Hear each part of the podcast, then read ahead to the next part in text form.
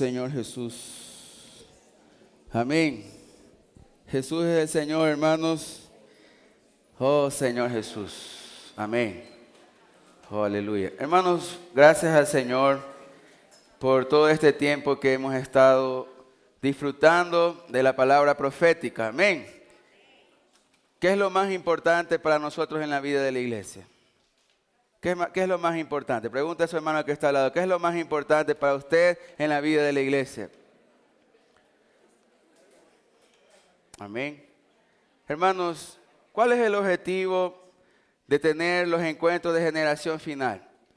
Y es bueno que nosotros prestemos atención a este último mensaje, que podamos aprovechar cada uno de los puntos que va a ser tratado, porque tiene que ver mucho con si a partir de este encuentro mi vida va a continuar siendo la misma o realmente voy a escuchar el llamado del Señor. Yo espero que usted y yo hayamos venido a este encuentro con un solo deseo. Señor, quiero hacer tu voluntad. De lo contrario, sería un poco loco gastar un poco de dinero para pasar un fin de semana, ¿verdad? En comunión con los hermanos, en lugar de haber podido ir a conocer varios lugares. Pero yo creo que el, el enfoque principal de esta comunión es oír lo que Dios quiere hablar con nosotros. ¿Cuántos quieren oír lo que Dios quiere hablar con usted en esta mañana? Pide al Señor, Señor, habla conmigo. Cierre sus ojos en este momento. Vamos a concentrarnos, hermanos. Estamos realmente entrando en la esfera celestial. Amén. Vamos a orar. Diga, Señor, habla conmigo. Amén. Invoca al Señor. Señor, quita de mí todo peso. Quita toda distracción. Señor, necesito de ti. Oh Señor Jesús, conéctame a la esfera espiritual, Señor. Habla para mis oídos, Señor, destapa mis oídos espirituales. Abre mis ojos espirituales en esta mañana. Yo necesito verte, necesito contemplarte, necesito ver el plan de Dios en mi vida. Aleluya. Hermanos, es en ese, en ese punto central que nosotros estamos congregados estos dos días. Generación final no es un evento, generación final es un vivir. Vamos a proclamar eso. Generación final es un vivir. ¿Quién es generación final? Ustedes van a decir, no, el evento que tenemos cada seis meses. No, generación final es cada uno de nosotros. Cada uno de ustedes que tiene la vida del Señor, que es un hijo de Dios en los tiempos del fin, es parte de la generación final. Y esa generación tiene un vivir, y ese vivir es un vivir de tener a Cristo como centro y la iglesia como su vivir diario, todos los días, de una manera intensa. Amén.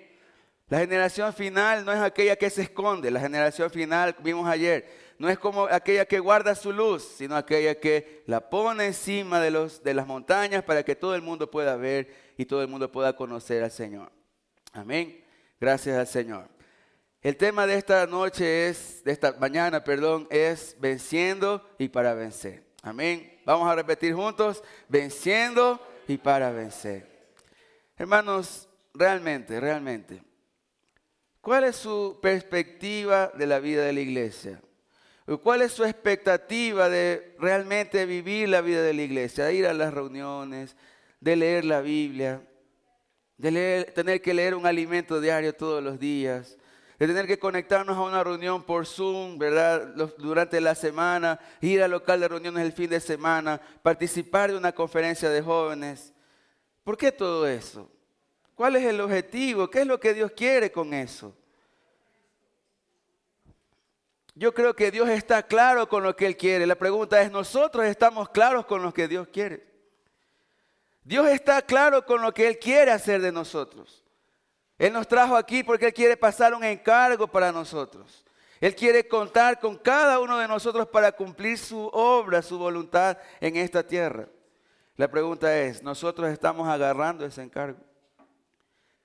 Hermanos, ¿cómo está nuestro corazón esta mañana? El himno que cantábamos decía que el Evangelio es algo que arde en nuestro corazón. Yo pregunto, ¿el Evangelio está ardiendo en su corazón esta mañana? No es solo cantar, anhelo que eh, mi corazón anhela que tú vuelvas, Señor. No es solo cantar, ¿verdad? Mi corazón anhela predicar el Evangelio, pero verdaderamente, siendo sincero, ¿cómo está su corazón en esta mañana por las cosas del Señor? Porque no es algo emocional que queremos producir aquí. Realmente nosotros necesitamos y el Señor necesita un grupo de personas, como decía el himno también, que se dispongan para hacer su voluntad. Amén. La pregunta es, ¿cuántos están dispuestos? ¿Cuántos están dispuestos? Hermanos, yo espero que después de este mensaje todos realmente tengan ese ardor en el corazón. Si nosotros pudiéramos entender la mente de Cristo, que, es más, nosotros tenemos en nuestro espíritu la mente de Cristo, pero muchas veces por falta de ejercicio de nuestro espíritu no logramos comprender. Mas si usted en esta mañana está conectado con el hablar del Señor, seguramente el Señor va a revelar para usted. Amén. ¿Cuántos quieren realmente saber lo que Dios quiere para su vida? Jesús es el Señor. Entonces, en el primer mensaje nosotros vimos el milagro de la aurora. Amén. ¿Quién es el milagro de la aurora? Cada uno de nosotros. Hermanos, de pronto ustedes pueden decir, ¿cómo así eso del milagro de la aurora? Bueno, eso es una profecía, está en Salmo 110. Al final de los tiempos, el hermano Israel explicó, el Padre, ¿verdad? De una manera muy generosa, quiere dar al Hijo como obsequio, como regalo, un grupo de personas que estas personas son descritas como un ejército de jóvenes santos. Y esos jóvenes santos, ellos tienen una comisión. Luchar por el Señor a fin de poner a todos sus enemigos por estrado de sus pies. ¿Eso es fácil o difícil? ¿Qué dicen ustedes?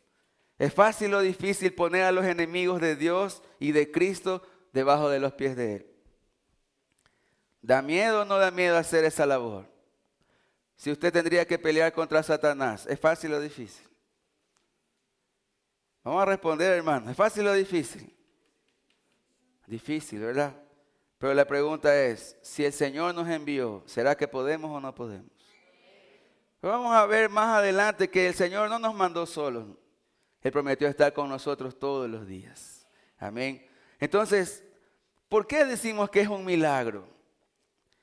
Hermanos, ¿qué hacen los jóvenes de su edad en estos tiempos del fin?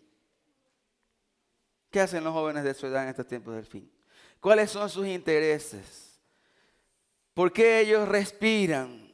¿Cuál es su pasión? ¿Qué es lo que ellos buscan hacer todos los días? ¿Será que ellos algún momento piensan en hacer la voluntad de Dios? Yo pregunto, pero ¿y nosotros que estamos aquí? ¿Pensamos en hacer la voluntad del Señor? Eso es un milagro, hermanos. Si ustedes estuvieran aquí pudieran ver, no somos muchos.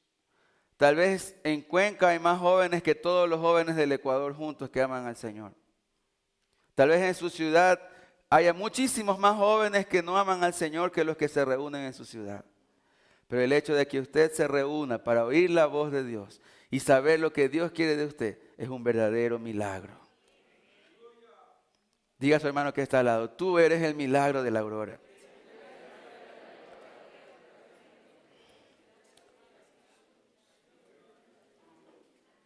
Por eso, hermanos, necesitamos oír la palabra profética. Yo espero que ninguno diga así, no, yo estoy aquí porque me invitaron. Yo estoy aquí porque soy el milagro de la aurora. Muchas veces, hermanos, la Biblia dice así, que es Dios el que pone en nosotros el querer como el hacer por su buena voluntad. Tal vez nosotros vinimos aquí, algunos invitados, otros vinieron un poquito empujados, no sabemos. Otros vinieron con muchas ganas, pero todo eso fue Dios que providenció. Él puso el querer como el hacer, porque esa fue su voluntad. Es decir, Dios cuenta contigo. Diga a su hermano que está al lado, si Dios te trajo aquí es porque Él cuenta contigo.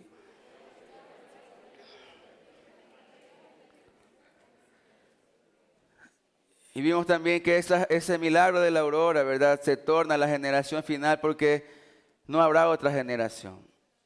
Hermanos, y esto es un poco fuerte para nosotros, pero es real. Independientemente si yo creo o no que soy la última generación, esta es la última generación. Todos queremos siempre ver más señales, pues hoy hubo una señal más, mejor dicho, en la madrugada. ¿Cuántos sintieron el temblor?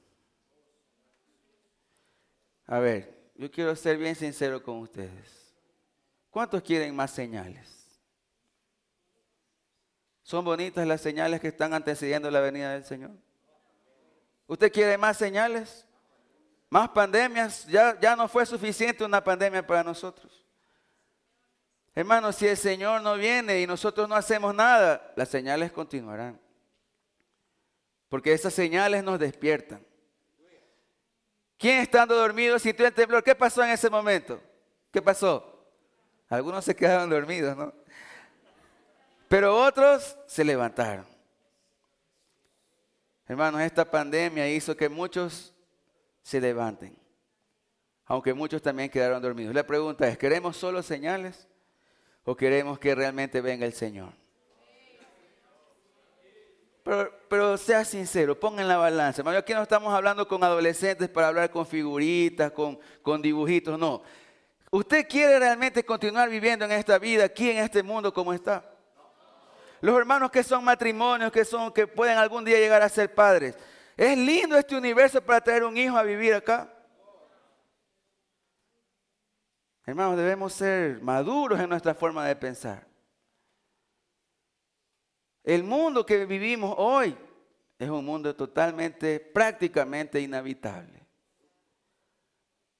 Nosotros que vivimos cerca de Guayaquil. Los hermanos de Guayaquil también saben. ¿Qué, qué Qué temor salir a las calles, hermanos. Nunca antes sentimos eso. Es lindo el mundo entonces en que estamos viviendo. Yo voy a decir una cosa, solo será peor. Entonces no piense que, que las cosas van a mejorar aquí en esta tierra. Por eso en el mensaje 2 el Señor nos habló algo bien claro ayer. Necesitamos cambiar de plano, hermanos. Necesitamos cambiar de esfera. Amén. No podemos continuar viviendo en la esfera terrenal. No ponga su corazón en la esfera terrenal. Yo sé que como jóvenes nosotros todos tenemos ilusiones, tenemos sueños, deseos. Todos esos deseos, ilusiones y sueños son legítimos de la vida humana porque Dios creó todas esas cosas. Pero nuestro corazón no puede estar arraigado a esas cosas. Necesitamos dar prioridad a aquello que es eterno, hermanos. Si usted y yo, por ejemplo, los que trabajamos, el Señor nos permite tener una fuente de recursos para poder subsistir. Eso no puede ser un impedimento para que yo descuide los negocios del Señor. Eso no puede ser un impedimento para yo decir al Señor, Señor, es que no tengo tiempo para servirte. Porque al final de cuentas, eso es vivir en el plano terrenal. Si yo vivo en esta vida solo para trabajar para aquí, para mi casa, para mi carro, para mis cosas, ¿dónde estoy viviendo? ¿En dónde está mi corazón realmente? ¿En qué, en qué esfera está mi corazón? Está en la esfera terrenal. Yo no digo que usted no trabaje, no digo que usted no estudie, no digo que usted no se prepare. Hágalo y hágalo bien, pero nunca descuide las cosas del Señor. Ponga siempre en primer lugar, hermanos, de la balanza. Crea en esto y guarde esta palabra. Todo lo que no se ve tiene más peso. Cuando el Señor venga, la Biblia dice que en una hora todo será derribado. Y el apóstol Pedro nos anima y nos hace ver que también la tierra en general, todas las cosas que hay en este mundo serán consumidas por fuego. Nosotros podemos trabajar, estudiar y prepararnos para tener un buen carro, una buena casa. Mas yo pregunto, cuando el fuego pasa por ello, ¿cuál es el resultado? Si yo pongo mi celular en el fuego, ¿cuál es el resultado de esto? Nada, hermanos. El resultado es que esto se va a hacer ceniza, esto no sirve para nada. Pero muchas veces nuestro corazón está aferrado a estas cosas. Y estas cosas se tornan un impedimento para nosotros poder oír y ver lo que Dios quiere que nosotros realmente sepamos. ¿Estamos claros de que este mundo no va a mejorar? ¿Cuántos están claros de eso? Hermanos, estemos claros, la vida, la vida de la iglesia, los hermanos no nos mienten, nunca nos van a mentir, siempre van a decir la verdad. El mundo no va a mejorar, pero lo que sí va a pasar es que si usted y yo nos consagramos al Señor, el sol de justicia comenzará a salir. Y esa sí yo no me la quiero perder. Ya pensó, no sé, hermanos, realmente el hermano Pedro siempre dice ese versículo que está ahí atrás. Cosas que ojo no vio, ni oído yo, ni han subido en corazón de hombre. Es decir, cosas que nadie ni siquiera se ha podido imaginar. ¿Usted ya se imaginó el reino? ¿Cuántos se imaginaron el reino aquí? Pues cosas que ni siquiera se ha imaginado. Son las que Dios ha preparado. Y cuando dice ha preparado, no es que dice Dios va a preparar. Ahí fuera todavía incierto, ¿no? ¿Será que Dios va a preparar o no va a preparar? Hermanos, vea, el Señor inclusive ya nos ha dicho, la coronita está hasta con nombre, hermano. Vale la pena perder eso por cualquier cosa terrenal. Oh, Señor Jesús, no vale la pena, jóvenes. Por eso el Señor quiere hacer un cambio de esfera. Hermanos, realmente vivir en la esfera terrenal nos bloquea para las cosas espirituales. Nosotros no conseguimos ver lo que el Señor quiere. Por eso muchas veces somos muy permisivos con nosotros mismos. Nos damos licencias para tener un pie en el mundo y un pie en la iglesia. Nos damos licencias para hacer lo que le agrada a la carne y después querer volver a ser espirituales. Y eso nos pasa a todos. ¿Pero por qué? Porque muchas veces vivimos en la esfera terrenal.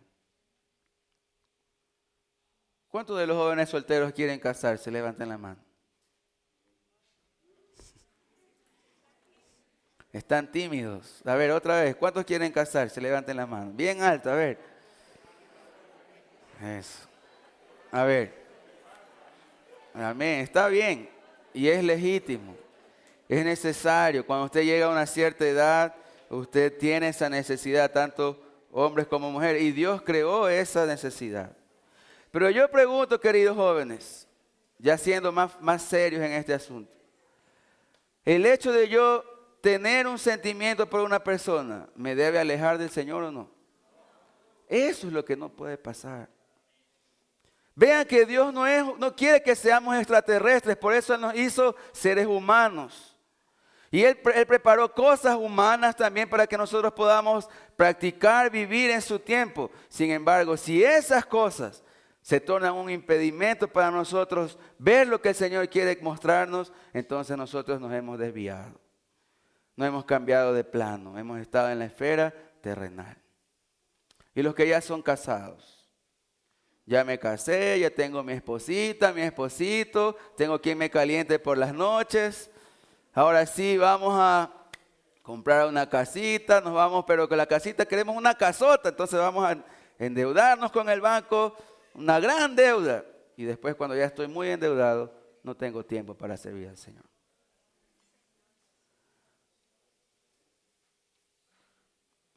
Yo quiero hablar para las esposas. Yo no tengo esposa todavía, pero yo puedo ver los ejemplos de, muchas hermanas, principalmente las hermanas más mayores.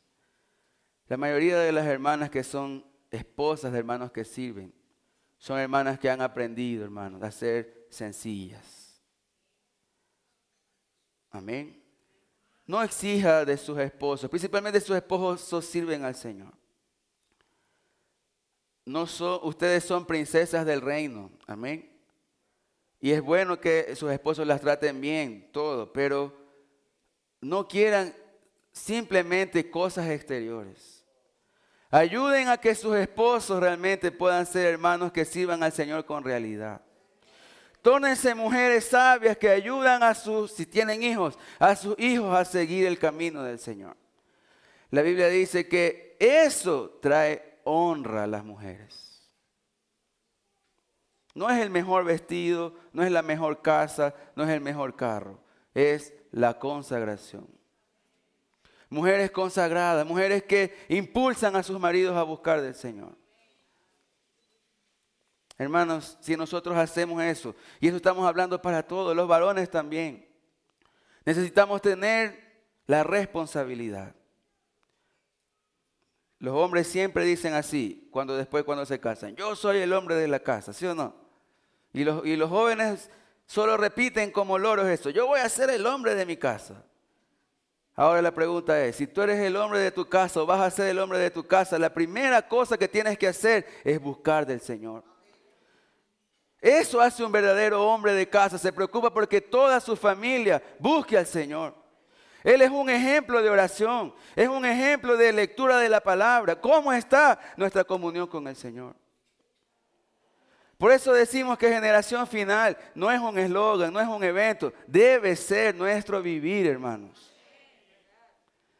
Estos encuentros deben producir algo en nuestra vida espiritual. Si yo hasta ayer no leía la Biblia porque no tenía hábito, yo necesito pedirle al Señor que me dé esa necesidad diaria de comer su palabra. No hay secreto, hermanos, para ser un, hermano espiritual, un hermano que sirve. No hay secreto. Son las cosas sencillas del día a día. Ayer una hermana compartía su experiencia aquí, ¿verdad? Y ella decía que para levantarse a la universidad necesitaba hacerlo a las 5 de la mañana porque estudiaba en otra ciudad. Y muy fácilmente ella pudo haber dicho en su corazón excusarse, Señor, si me levanto a las 5, ¿cómo voy a poder leer la palabra, verdad? ¿O no es así? A ver, si yo para estudiar tengo que estudiar hasta las 12, una, y levantarme a las 5 para ir a la universidad, ¿merezco o no merezco dormir suficiente para poder seguir estudiando? Hermanos, pero los estudios no me van a llevar a reinar.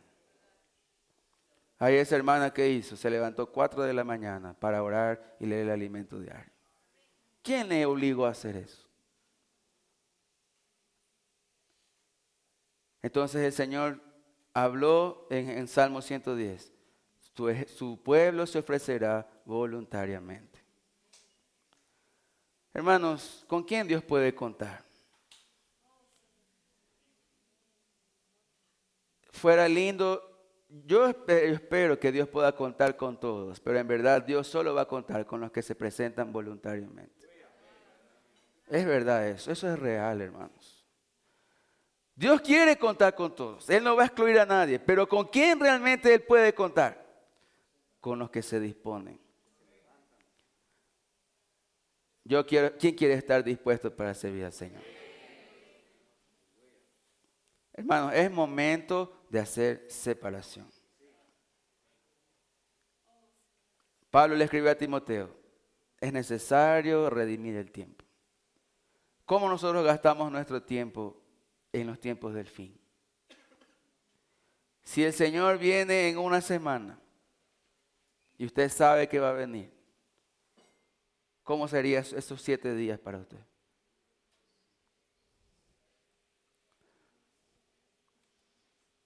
Ahora, Israel dijo, son seis años. Eso está según, de una manera general, los tiempos. ¿Quién sabe si Dios no viene para usted mañana? ¿O pensamos que todavía podemos vivir 10, 20, 30 años más? Esta pandemia nos enseñó que cuando la muerte no respeta edades, hermanos. Muchos jóvenes se confiaron, ¿verdad? y continuaron yendo a fiestas, pensando que eso solamente iba a atacar a los, a los más ancianos. ¿Y qué pasó después? Jóvenes de 30, de 25, de 20, de 19 comenzaron a fallecer también con este virus. Nosotros sabemos cuándo el Señor vendrá para nosotros. Entonces, hermanos, ¿qué vamos a esperar? Pero gracias al Señor que la palabra profética viene a tiempo. Amén. La palabra profética nos abre nuestros ojos, nos hace ver en la esfera celestial. Oh Señor Jesús. Vamos a abrir por favor Apocalipsis. Oh Señor Jesús. Tenemos un gran desafío. Amén. Apocalipsis capítulo 1, versículo 1 al 3. También vimos ayer que la generación final, hermanos, ella tiene una característica. Ella no busca esto es muy importante. No busca aprobación de los hombres. Amén. Y cuando digo aprobación, no digo que usted ahora va a hacer lo que le da la gana en la iglesia sin tener comunión con los hermanos responsables. Eso no es así. Entonces usted necesita tener comunión con los hermanos responsables. Más cuando usted hace un servicio, usted no está esperando aplausos. El Señor nos mostró ayer claramente que todas las cosas que nosotros hacemos para el Señor deben ser ocultas. Amén. Es decir, no esperar recompensa de afuera. Amén, hermanos. Entonces vamos a servir con ese corazón. No esté buscando elogios de nadie. Si usted es un joven y quiero animar a los jóvenes que están sirviendo en las iglesias, quiero animarlos con esta palabra. Si usted es un joven que está sirviendo al Señor y usted tiene claro que su servicio a Dios está siendo agradable a Él y está siendo aprobado por Dios, pero los hermanos no le han dicho, qué buen servicio, no se preocupe, siga sirviendo al Señor. Porque el momento en que usted anhela el elogio de los hermanos y los hermanos lo elogian, ya tuvo su recompensa.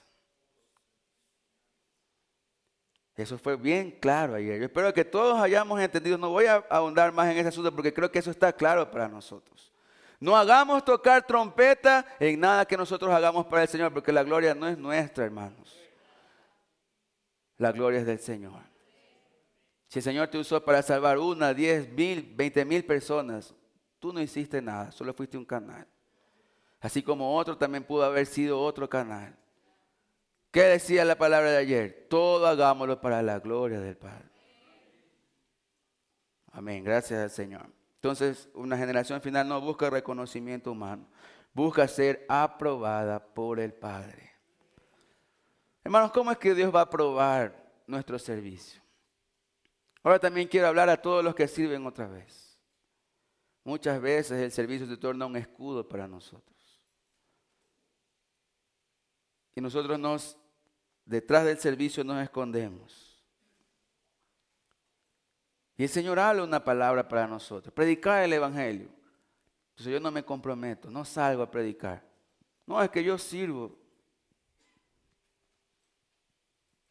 Los servicios prácticos en la iglesia son importantes. Yo no sé si habrá, por ejemplo, yo no sé si habrá parlantes en el reino de los cielos, no sé. No sé si habrá micrófonos, no sé. No sé si habrá instrumentos musicales, también no sé. Pero lo que yo sí sé es que en el reino está descrito que vamos a pastorear a las naciones. Eso sí está escrito. Yo no sé si el resto de servicios habrá, pero lo que yo sí sé es que vamos a cuidar gente en el reino de los cielos. Eso está escrito, hermanos. Entonces no se, no se esconda detrás de la guitarra. La batería es más grande, ¿no? No se esconda detrás de la batería.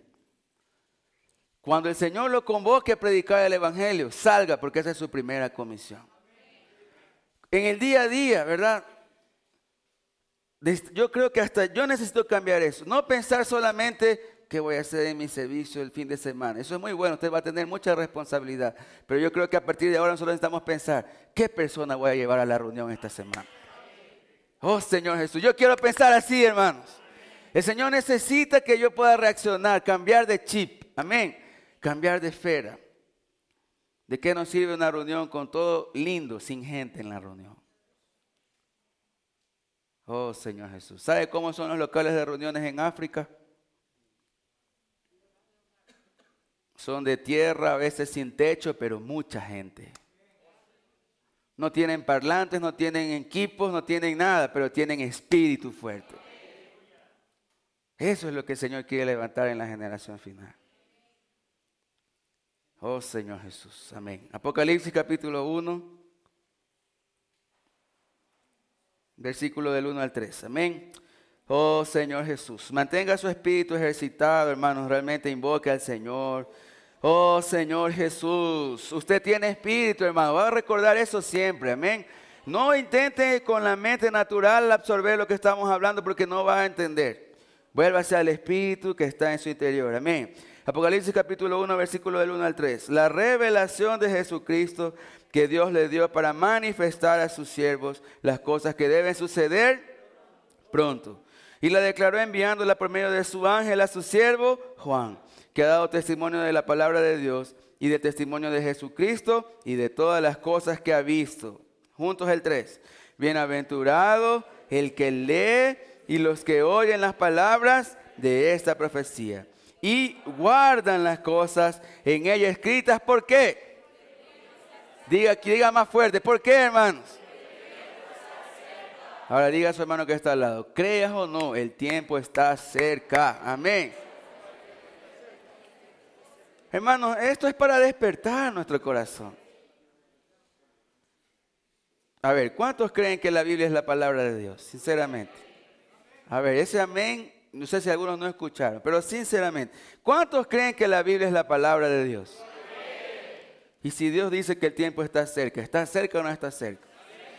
Pero no importa si yo no me siento preparado, el tiempo sigue cerca, hermanos. Entonces, ¿qué necesito? Prepararme. Amén. Diga a su hermano que está al lado, prepárate. Oh Señor Jesús. Gracias al Señor. Entonces, el Señor cambió nuestro enfoque del libro de Apocalipsis, ¿verdad? Antes teníamos miedo de leer Apocalipsis. ¿Cuántos tenían miedo de leer Apocalipsis aquí?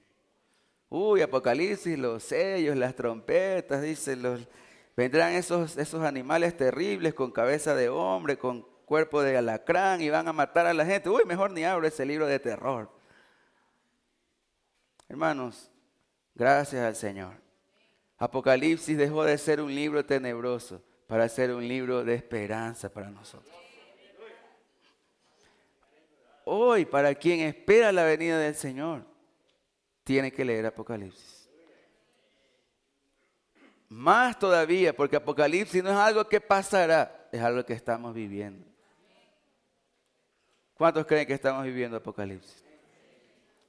Y qué precioso, hermano, qué precioso que Dios haya dejado una carta para enseñarnos cómo andar en los tiempos del fin. Usted sabía que el libro de Apocalipsis es la carta de Dios para la iglesia del fin, para que ella pueda andar y ser vencedora. Yo espero que a partir de, esta, de este encuentro, de esta conferencia, ustedes puedan ir a devorar el libro de Apocalipsis. Gracias al Señor. Entonces Dios quiso revelar a su siervo Juan, ¿verdad? Todas las cosas que deben suceder pronto, para que nosotros no andemos en los tiempos del fin sin norte, es decir, sin orientación. Hermanos, Estamos viviendo tiempos de tinieblas, ¿verdad? Sí. Si estuviera de noche aquí apagáramos la luz y nadie tuviera una linterna, ¿cómo usted va a caminar? Desorientado. ¿Qué es andar desorientado? No saber para dónde ir, no saber qué hacer, ¿verdad? Está en tinieblas, no sé qué hacer.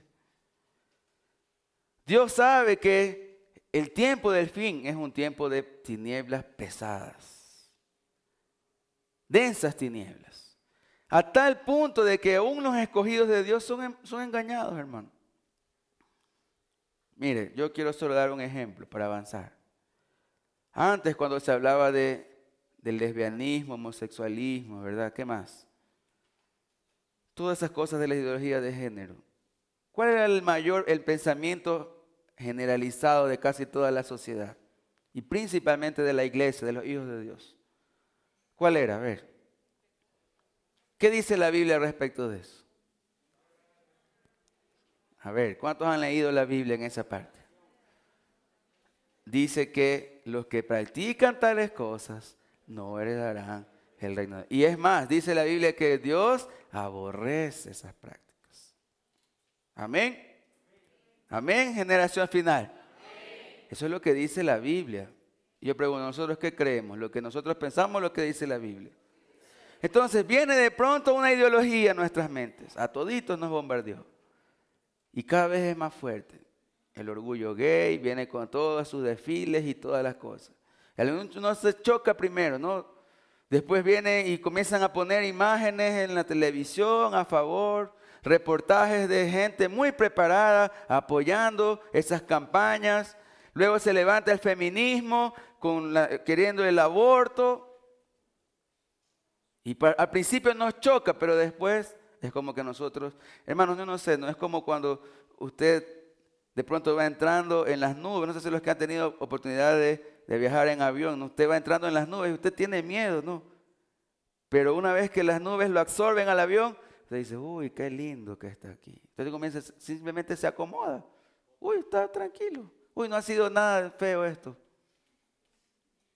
Y eso es lo que muchas veces está pasando con nosotros. Muchos hermanos dicen, no hermano, yo no practico eso, pero tampoco no, ya pues si que se quiere hacer, que se haga, dice. Tampoco soy en contra, no, ahí nomás. No, estamos diciendo que nosotros vamos a juzgar a esas personas, pero nosotros estamos diciendo que debemos tener claro lo que la Biblia enseña. Y si una persona que está con ese tipo de ideología en su mente quiere hablarnos o convencernos o está practicando esas cosas, ¿cuál es mi deber y su deber? No, le voy a respetar. No, nosotros vamos a orar, esa persona necesita ser liberada. ¿Sí o no, hermano? ¿O no, o no es así? Esa persona necesita ser liberada. ¿O usted no quiere que esa persona entre en el reino de los cielos? Si no quiere que entre en el reino de los cielos, respete todo y deje ahí. No ore, no haga nada, no le predique el evangelio. Pero si usted quiere que esa persona entre en el reino de los cielos, y Dios dijo que los afeminados no entrarán en el reino de los cielos, que los adultos los fornicarios no entrarán en el reino de los cielos, entonces, ¿cuál debe ser nuestra reacción? ¿Cuál debe ser nuestra reacción? Orar por ellos y predicarles el Evangelio. Ahora es otra cosa, si ellos no quieren escuchar, la Biblia dice que la misma palabra los juzgará. Nosotros no juzgamos a nadie, pero si ellos no quieren escuchar, hemos hecho nuestra parte. Lo que nosotros no podemos hacer es quedarnos de brazos cruzados como que si eso fuera normal. No es normal, hermanos. Amén. ¿Estamos claros, hermanos? ¿Estamos claros, jóvenes? Eso no es normal. Gracias al Señor. Entonces Dios preparó, ¿verdad? Apocalipsis para que nosotros podamos saber. Ahora vamos a saltarnos al capítulo 6 porque vamos a entrar en el tema principal. Capítulo 6 de Apocalipsis, versículo del 1 al 8. Amén. Vi cuando el Cordero abrió uno de los sellos. Quien ha leído Apocalipsis sabe que en el capítulo 5, ¿verdad? Juan lloró cuando vio un libro y ese libro estaba sellado y nadie podía abrir ese libro. Y gracias al Señor, hermanos, que después una voz le dijo, no llores. Diga a su hermano que está al lado, no llores. Amén.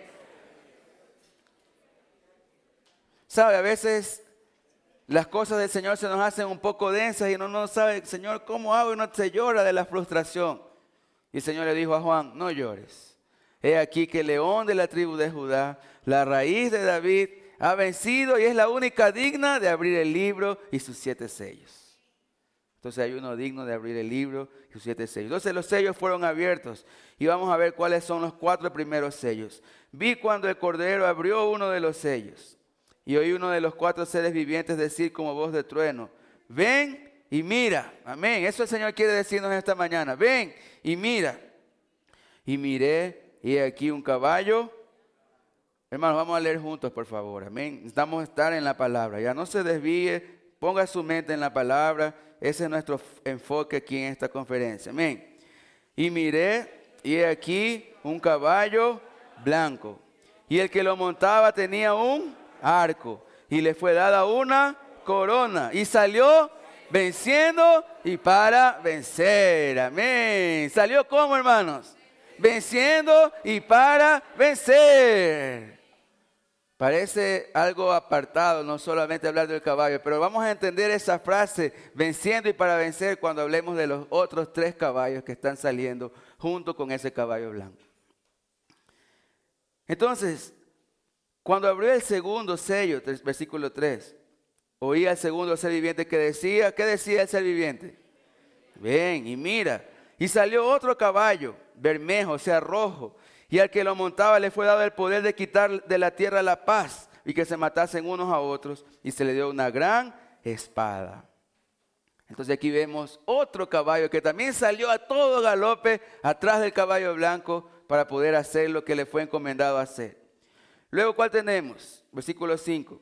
Y abrió el tercer sello y oí al tercer ser viviente que decía, ven y mira.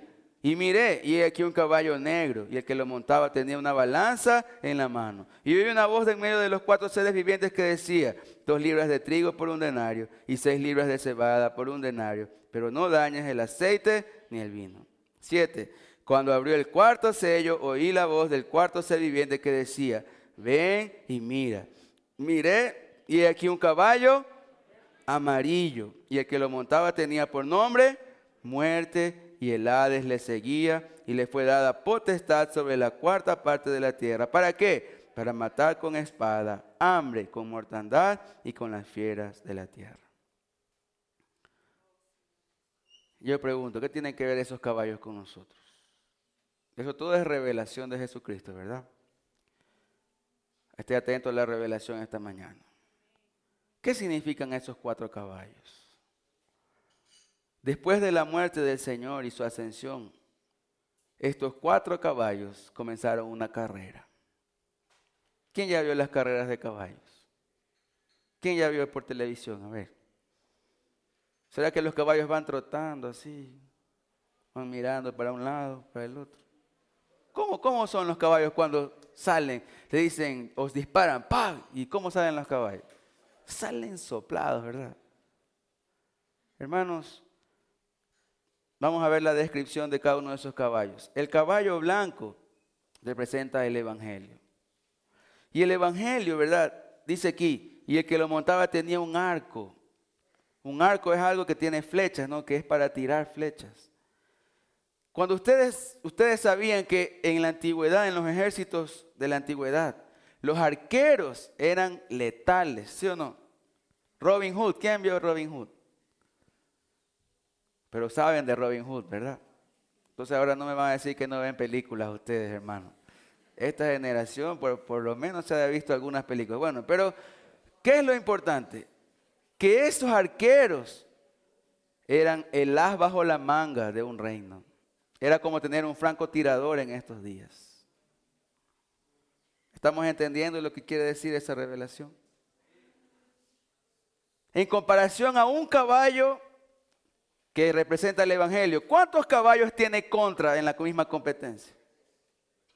La probabilidad de ganar de ese caballo de uno contra tres es un, un porcentaje por, a tres. Pero lo que esos tres no saben es que ese, ese jinete del caballo blanco es el as bajo la manga de Dios. Porque cuando él entesa su arco y tira la flecha, esa flecha va a dar en el lugar cierto. Por eso es que la descripción de ese caballo es que salió venciendo y para vencer. Yo pregunto, ¿cuántos se quieren montar en ese caballo? Ese es el Evangelio, hermanos. Y el arco en la Biblia representa el poder. Cuando un arquero, ¿verdad?, entesa su arco y tira la flecha, eso es prácticamente muerte segura. Él, está, él tiene el poder con ese arco y esa flecha, él tiene el poder de decidir por la vida de una persona o no.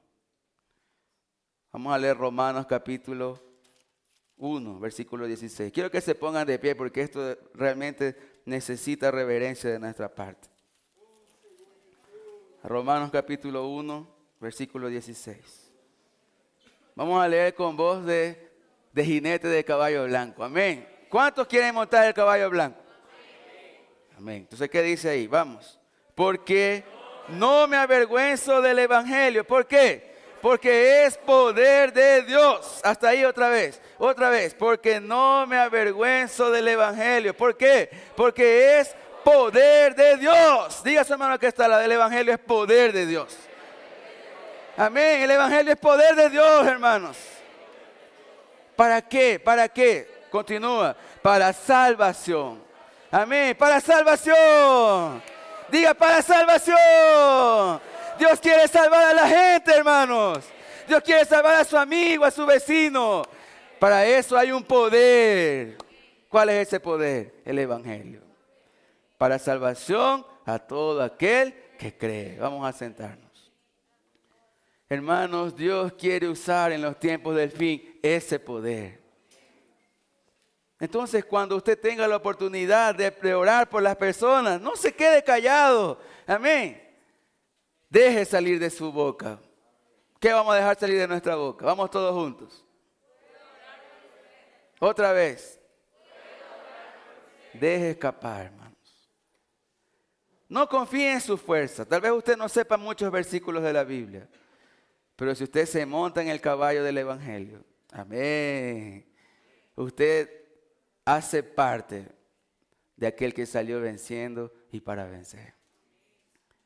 Entonces ahora no, hermanos, no desaprovechemos ninguna oportunidad. Yo espero que al salir de aquí, todos nosotros oremos por lo menos por una persona. ¿Cuántos aceptan ese desafío? Yo ya estoy viendo al jinete del caballo. ¿Sabe quiénes somos nosotros? Somos las flechas de ese, de ese arco que está siendo preparada. El Señor hoy nos está preparando. Oh Señor Jesús, ¿cuántos se sienten importantes para el Señor? Entonces, el caballo blanco, perdón, es, la, es el Evangelio. Pero vimos otros caballos, ¿verdad? El caballo rojo, por ejemplo, dice que tiene autoridad para con espada matar y quitar la paz de la tierra. ¿A qué se refiere eso? A las guerras, ¿verdad? Desde, desde que el Señor murió, ¿cuántas guerras han habido en la humanidad? Ya ha habido la Primera Guerra Mundial, la Segunda Guerra Mundial y, habrá la Tercera Guerra Mundial. ¿Cuánta gente muere en cada guerra? En la guerra que tuvimos nosotros con el Perú también hace unos 10 creo años, más o menos, 15, 20 años. Entonces, ¿cuántos soldados murieron? Vea que, a ver, yo quiero que usted preste atención a esto porque esto es lo más importante de esa palabra. Vea que los otros caballos no dejaron de actuar, jóvenes. Vea que el caballo blanco sigue haciendo su trabajo. Él está, que él quiere ganar la carrera. No sé si ustedes están entendiendo eso. Esos cuatro caballos están corriendo. Uno quiere ganar al otro. Y ninguno quiere perder. O sea, cada uno está haciendo su parte. Hay paz en la tierra. El caballo blanco parece que muchas veces toma ventaja del, perdón, el caballo rojo muchas veces toma ventaja del caballo blanco. ¿Qué más vemos? Un caballo negro. ¿Y qué vemos con ese caballo negro? Dice que una voz decía, pon en la balanza una libra, ¿cómo es? De harina por un denario. ¿Verdad? ¿Qué más? Dos libras de trigo por un denario seis libras de cebada por un denario. Pero no dañes el aceite y el vino. ¿Qué significa esas cosas? ¿Sabe qué es un denario? Es el salario de cuánto? De un año de un día. A ver, de un año de un día. De un, de un, día, porque el talento, no, de un año, de un año, el talento es de un día. Entonces, el denario, hermano, imagínense, es el, el sueldo de un año de trabajo. A ver, ¿cuál es el sueldo mínimo del país aquí? 400 por 12. Ya pensó pagar 4.800 dólares por una bolsa de trigo, por harina, para hacer una coladita de cebada, que es lo que les gusta la, ¿Cuándo es que uno tiene que pagar mucho por algo poco? ¿Cuándo? Cuando hay escasez. Yo pregunto, hermanos, ¿será que nosotros no hemos experimentado eso? En la pandemia, ¿verdad? ¿Qué pasaba con los centros comerciales? Se vaciaban, ¿verdad? Y uno quería, no importa cuánto valga, 20 dólares, lo que sea, yo quiero es comida. Yo pregunto, hermanos, el caballo negro dejó de correr. Nuestro país hoy está viviendo igual crisis. ¿Cuánta gente no tiene que comer? Que el Señor lo haya bendecido a usted con un pan en la mesa es mucha gracia del Señor. Pero el caballo negro continúa operando. Y por fin tenemos, y en este hermanos, presten la atención al caballo amarillo, porque este es el más letal. Si los otros producían muertos, pues esta es la muerte misma. El caballo amarillo es la muerte misma. ¿Y sabe quién viene detrás de él? Es como si la muerte pasara por uno, por otro, por otro y viene con un saquito atrás. ¿Sabe cuál es el saco de la muerte? ¿Cuál es? El Hades. El caballo de la muerte va pasando, matando uno por otro y los va tirando al Hades, ahí atrás del saquito de él. ¿Cuánta gente ha muerto desde que usted tiene uso de razón? No solo conocidos suyos, pero en general usted ha visto las noticias. Son millares de personas. ¿Y qué pasa si esas personas no conocen al Señor? ¿Qué pasa, querido joven? Ustedes saben qué pasa, ¿verdad? ¿Qué pasa si su tío que usted ama no conoce al Señor? ¿Qué pasa si su tía querida no conoce al Señor? ¿Qué pasa si su abuelito no recibe al Señor? Su amigo del alma no recibe. ¿Qué pasa si ellos no reciben al Señor y viene la muerte y lo tira al Hades? ¿Qué va a pasar con él? ¿qué va a pasar? Primero va a ser colocado en el Hades hay dos partes, ¿verdad? El seno de Abraham para quienes recibieron al Señor y helades de tormentos para quienes no recibieron. Y ese es solamente un castigo, ¿verdad? Podemos decir temporario, porque el fin de esas personas va a ser el lago de fuego. Todavía nos queda ganas de distraernos con tantas cosas en vez de predicar el Evangelio, hermanos. Todavía nos queda ganas de compartir con nuestros amigos cosas que en vez de ayudarnos a nosotros reinar, los, los, como digo, los sentencian a ellos al lago de fuego y nosotros somos parte. Cuidado con lo que hacemos un joven de la vida de la iglesia que va a las reuniones y después sale en la noche con sus amigos a tomar, a beber. No solo que está haciendo daño a sí mismo, está condenando a sus amigos al lago de fuego, ¿sabía? Hermanos, no es juego lo que el Señor nos está mostrando. Él realmente nos necesita. ¿Usted cree que el Señor lo necesita? Hablemos del Señor a las personas. Hoy es más fácil, hermano, hoy es más fácil.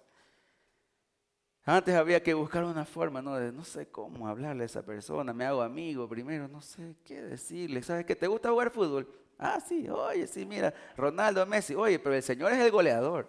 Ahí, le metí el evangelio. Y los que no tienen esa arte de hacer amistad, enterraban el talento. Somos son yo tampoco me considero amiguero. Son poquísimos los que tienen esa habilidad de hacerse amigos, ¿verdad? Y el resto estábamos destinados a, las tinieblas de afuera por no dar fruto. Pero el Señor nos, nos bendijo, hermanos. Otra vez vamos a repetir, ¿puedo orar por usted? Solo eso, hermanos. Es serio, eso es real, hermanos. Yo cuando regresé de Brasil, ahora último, del, posgrado, y yo estaba ahí, me tocó ir al lado del, del que manejaba.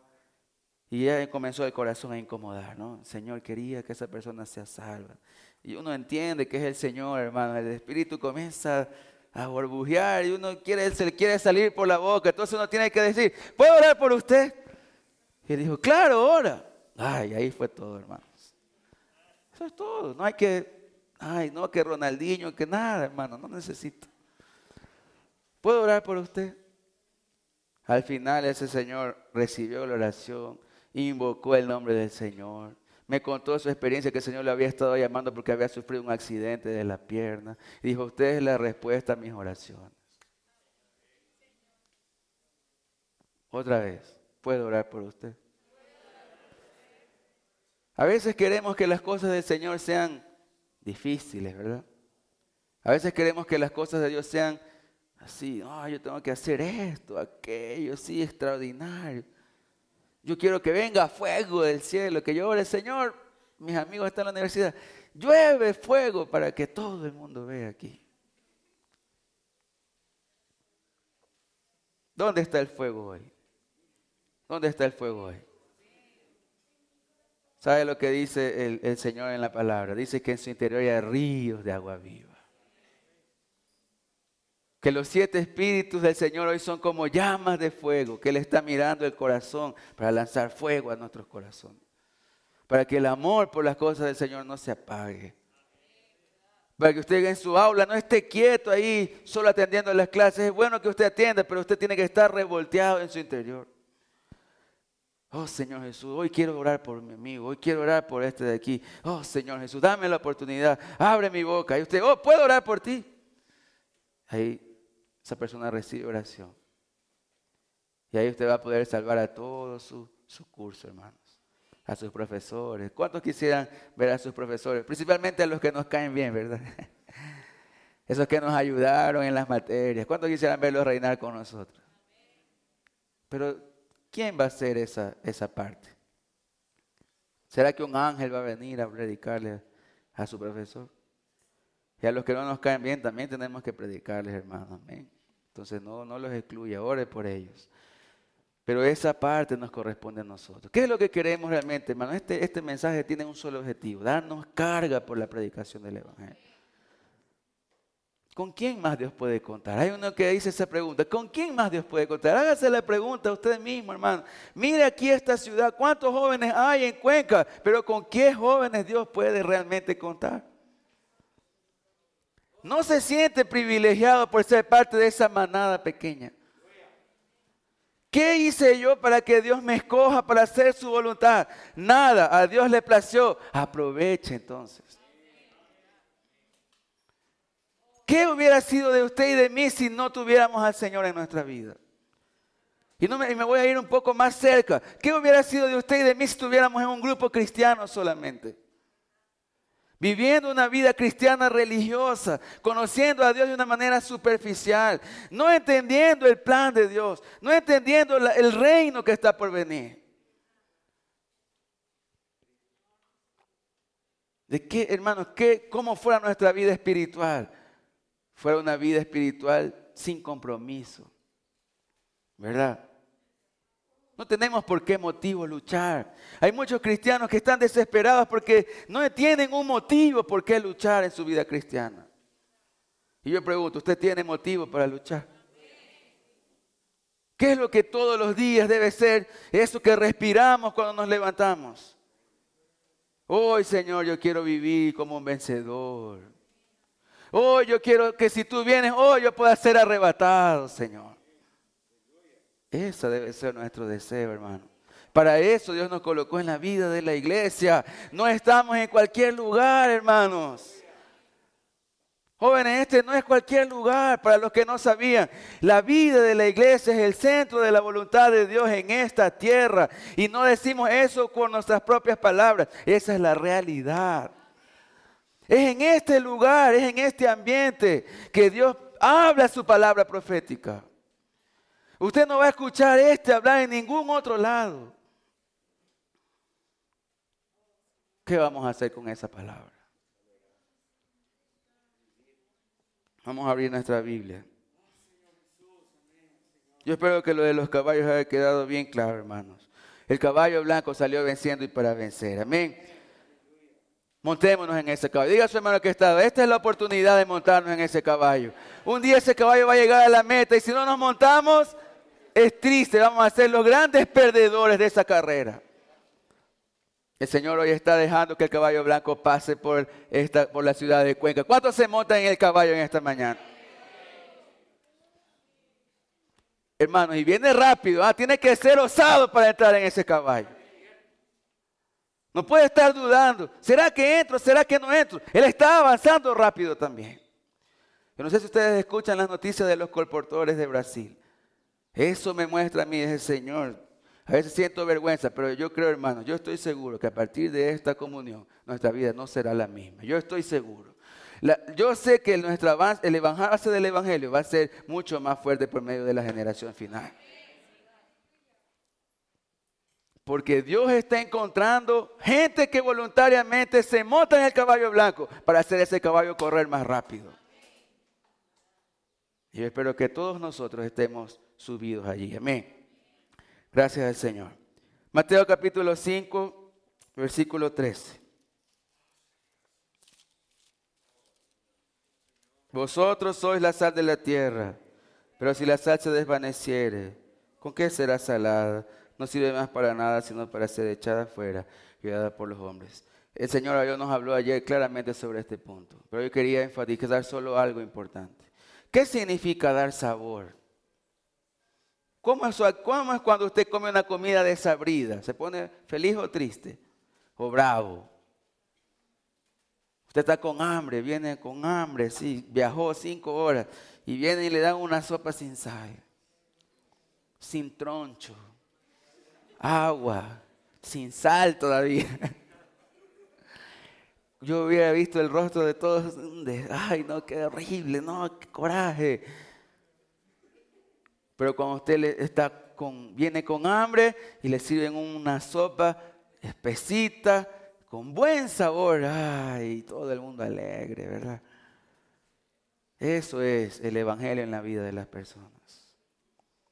Dar sabor significa dar la verdadera alegría. O usted no es alegre. O usted es esos cristianos que andan diciendo por ahí que es un amargado. Yo creo que cristiano amargado es incrédulo, en verdad. Sí. Sí, hermano. Porque cristiano es, es creyente en la verdad, ¿verdad? Cristiano fue el nombre que le dieron las personas. Las personas los, fueron, los llamaron cristianos porque seguían a Cristo. Mas ¿qué, ¿qué eran los seguidores de Cristo? Eran aquellos que creían en Él y en sus palabras. Y quien cree en las palabras del Señor nunca está triste, porque Dios todo lo que cumple, todo lo que promete, lo cumple. Amén. Oh Señor Jesús, no sé si usted está alegre, pero yo estoy muy alegre. Si Dios prometió que usted va a reinar y usted le cree y hace lo que Él dice, ¿usted va a reinar o no va a reinar? Usted va a ser amargado. Uy, qué feo el reino que el Señor me prometió. No hay cómo ser así. No hay cómo ser así, hermanos. Cosas que ojo no vio, ni oído yo, ni han subido en el corazón de hombre son las que Dios preparó para usted. Y si Dios dijo, las va a cumplir. Amén. Entonces la gente hoy en el mundo está viviendo, ¿cómo es la vida de las personas? Están buscando esos picos de alegría, ¿verdad? Por ejemplo, a la gente le gusta hacer planes, ¿no? Entonces, ¿qué es un pico de alegría o un momento de alegría para la gente en general? Un viaje, un matrimonio, un cumpleaños, ¿qué más? Un título universitario, lo que sea, ¿no? Entonces la gente está en busca de esas cosas, ¿no? Uy, ya quiero que sea diciembre para que sea Navidad, dicen algunos. Mi regalo. Uh. y viven por diciembre, ¿verdad? Uy, ya quiero que sea diciembre para que el, haya esos cohetes, qué lindo, para quemar el viejo con mi familia, qué lindo. Sí, porque son momentos bonitos. Pero mientras no llega el 25 y el 26, la gente vive en depresión, en angustia, en ansiedad, en desesperación. Yo pregunto, hermanos, ¿y nosotros? ¿Cómo está nuestro vivir? Eso es vivir en el plano terrenal, es buscar picos de alegría. Uy, voy a viajar, chévere, uy, pasa el viaje endeudado. ¿Por qué me fui? Dice. Y toda la alegría se vino abajo. ¿Sí, entienden, hermanos? Que esa es o no es la realidad? Pero estamos hablando de otro planeta aquí. ¿Es así o no es así que sus amigos de trabajo, los que tienen amigos de trabajo, ¿Usted qué los ve haciendo? Solo haciendo planes. Su vida es hacer planes. Uy, me voy a Disney el próximo año. Ellos vibran por eso. Y cuando se van a Disney, después regresan endeudados y no saben cómo pagar las deudas. Pero en el vivir diario también los vemos afligidos, acongojados, tristes, melancólicos y algunos no llegan ni siquiera a viajar porque se enfermaron antes del estrés, ¿verdad? Se pusieron tristes, algo les pasó. Entonces, el Señor en Mateo 9:35 dice que cuando Él vio a las multitudes, Él tuvo compasión de ellas. Jóvenes, jóvenes queridos, el Señor quiere abrir nuestros ojos en esta tarde, esta mañana. Vamos a decir, Señor, abre mis ojos, Señor. Queremos ver como tú ves. ¿Sabe cómo Satanás nos quiere hacer ver a nuestros amigos?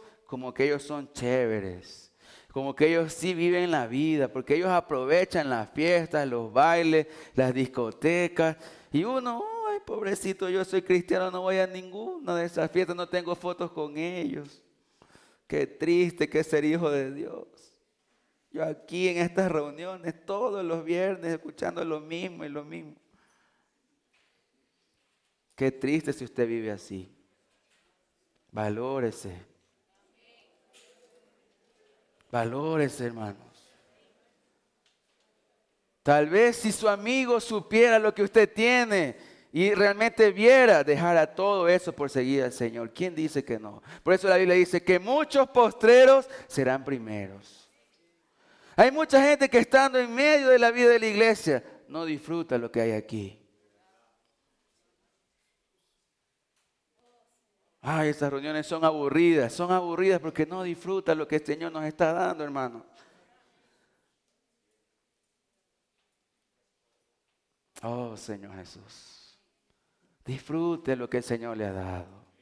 Lo que el Señor nos ha dado aquí no tiene precio, hermanos. Usted para irse a un viaje puede reunir y pagar, pero para, para lo que el Señor nos da día a día no hay valor. Gracias al Señor.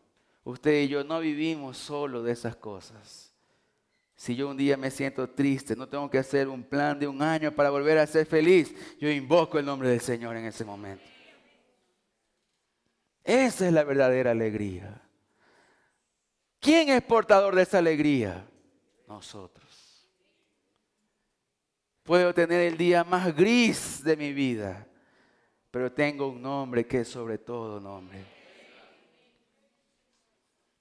¿Cuánto vale eso, queridos jóvenes? no le podemos poner valor.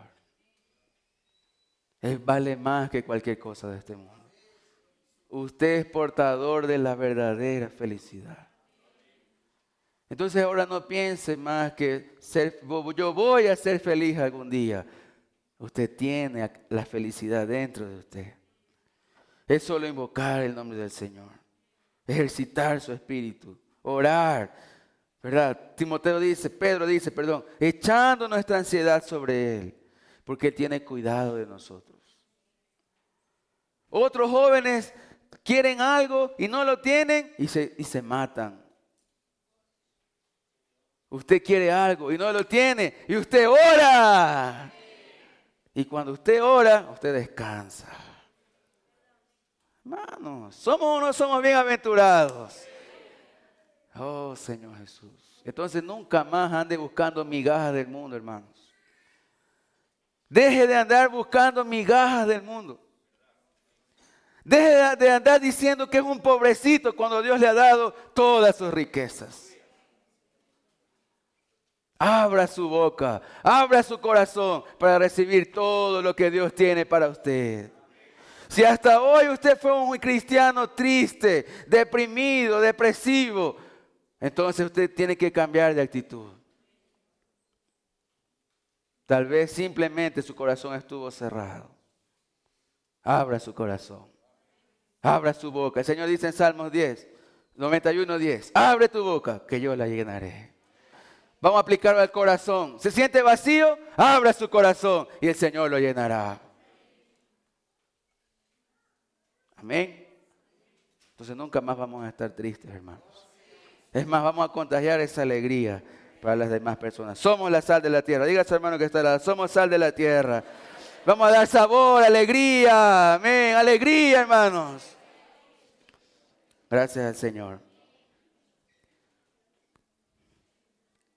Mateo capítulo 7, versículo del 1 al 5. Vamos a ir corriendo para terminar. No juzguéis para que no seáis juzgados, porque con el juicio con que juzgáis, seréis juzgados, y con la medida con que medís, os será medido. ¿Y por qué miras la paja que está en el ojo de tu hermano, y no echas de ver la viga que está en tu propio ojo? ¿O cómo dirás a tu hermano, déjame sacar la paja de tu ojo y aquí la viga en el ojo tuyo? Hipócrita, saca primero la viga de tu propio ojo, y entonces verás bien para sacar la paja del, del ojo de tu hermano. Hasta ahí. Hay una preocupación de parte del Señor. Por causa de vivir en el plano terrenal, en la esfera terrenal, aún la vida de la iglesia, comenzamos a mirar a los demás y a juzgar a los demás. Que todo eso es distracción, hermanos.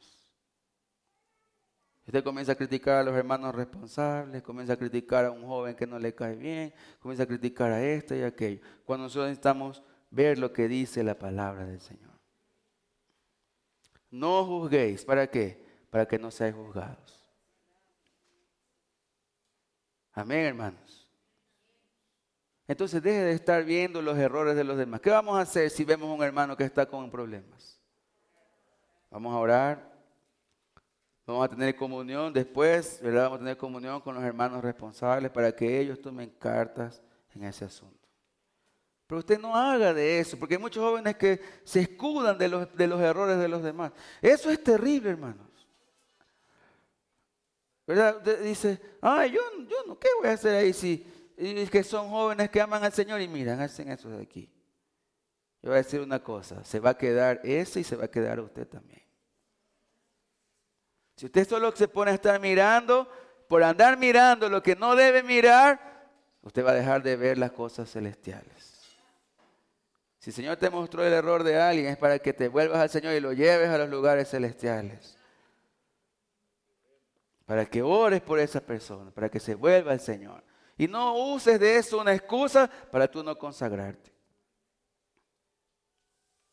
Hermano, sabe que cuando el Señor venga, Él no va a decir, por ejemplo, va a pedir cuentas a Israel y va, y va, Israel va a tener que dar cuenta por todos los demás. ¿Ya? Sí, porque Él está cuidando de los jóvenes. Pero si un joven no quiso seguir al Señor, no es culpa de Israel. Eso a decir, Señor, pero yo vi que Israel falló en eso de ahí. Sí, pero ¿quién es el juez? ¿Quién es el juez? ¿Quién es el juez, hermanos? Usted puede ver, señalar alguna cosa en los hermanos responsables. Hermanos, que hermanos responsables de mi iglesia no agarran los encargos, no son así. Yo tampoco hago nada mejor. Si usted toma esa actitud, yo no sé, yo creo que el Señor va a tener misericordia de los hermanos responsables porque ellos realmente sirven al Señor. ¿Quién dice que los hermanos responsables no hacen nada? Es porque no ve lo que ellos hacen. Eso, eso solo algunos de los hijos de los hermanos responsables sabemos. Ellos no tienen horario, ¿sabía? Hay hermanos que los llaman 3 de la mañana y ellos responden al teléfono. Entonces, ¿quién dice que los hermanos responsables no hacen nada? No conoce a los hermanos responsables. Entonces, ¿quién se va a terminar quedando? Oh, Señor Jesús. Hermanos, no tome excusa. Dígase, hermano, que no hay excusa. Amén. No hay excusa. Deja de ver los defectos de los demás. Mira cómo tú estás para que tú puedas reinar con el Señor. Levítico capítulo 11 habla algo muy importante. Dice que el Señor mandó al pueblo de Israel a no comer animales inmundos. ¿Y cuál era el fin de eso? O sea, que es solo una tradición, no, no comer chancho, no comer esto, no comer aquello. No es eso, hermano. Las cosas son espirituales. Abramos los ojos para entender eso. ¿Cuál era el encargo de Dios para mandar al pueblo una figura de no comer cosas inmundas, verdad? Y abstenerse de eso. ¿Para qué? ¿Cuál era el objetivo? Levítico 10:10. 10. Póngalo ahí si lo puede poner. Dice ahí que era para que ellos hagan diferencia entre lo santo y lo inmundo. Y lo profano. Entre lo inmundo y lo limpio. Eso es todo. Hoy, hermanos, Dios en la vida de la iglesia, Él quiere mostrarnos cuál es la diferencia entre lo que agrada a Dios y lo que no le agrada. Es necesario que nosotros como generación final estemos bien claros de qué es lo que le agrada al Señor y qué es lo que no le agrada. Sabe que aquello que es profano o inmundo aún puede ser bueno, ¿sabía? Mire, voy a, voy a, decir una cosa. La característica de los animales limpios, ¿sabe cuál era? Tenía que tener dos características, no solo una. La primera era pezuña hendida y rumiante. Ahora, el chancho tiene pezuña hendida, pero no es rumiante. Entonces, ¿es limpio o es puro, es inmundo? Entonces quiere decir que Dios es bien claro, hermanos. Dios no es a medias tintas. O somos de Dios o no somos. Exactamente. Entonces, no es solo tener pezuña hendida. Quiere decir que él tenía la... ¿Sabe qué significa pezuña hendida? Significa discernimiento. Pero el chancho no rumia, pues ¿cómo que va a tener la realidad del discernimiento? Eso es pura apariencia. Entonces era necesario que el animal, primero, sea rumiante. Eso tiene que ver con nuestra intimidad con Dios. Usted puede ser aparentemente sabio, entre comillas, pero si no tiene un vivir de comunión con el Señor, un vivir de rumiar la palabra profética. Hermanos, y en esto quiero ser claro. La generación, a ver, voy a preguntar, ¿cuántos quieren ser realmente generación final? A ver, si usted realmente quiere ser generación final, hermanos, tiene que acompañar la palabra profética. Y esto no es un si quiere, es una orden. Es una orden, hermano, es una orden. El Señor quiere hablarnos, pero si no oímos, no vamos a saber lo que Dios nos quiere decir. Y no es una orden mía, es una orden del Señor. Si usted quiere ser generación final, es una orden acompañar la palabra profética todos los días. Es una orden, hermanos. ¿Cómo vamos a cooperar con Dios si no sabemos lo que Él quiere? A ver. No es decir, yo soy generación final, ah, generación final. Y cuando viene el mensaje, me pongo los audífonos para escuchar otra cosa. Y cuando viene el mensaje no tengo tiempo porque estoy ocupado en otras cosas.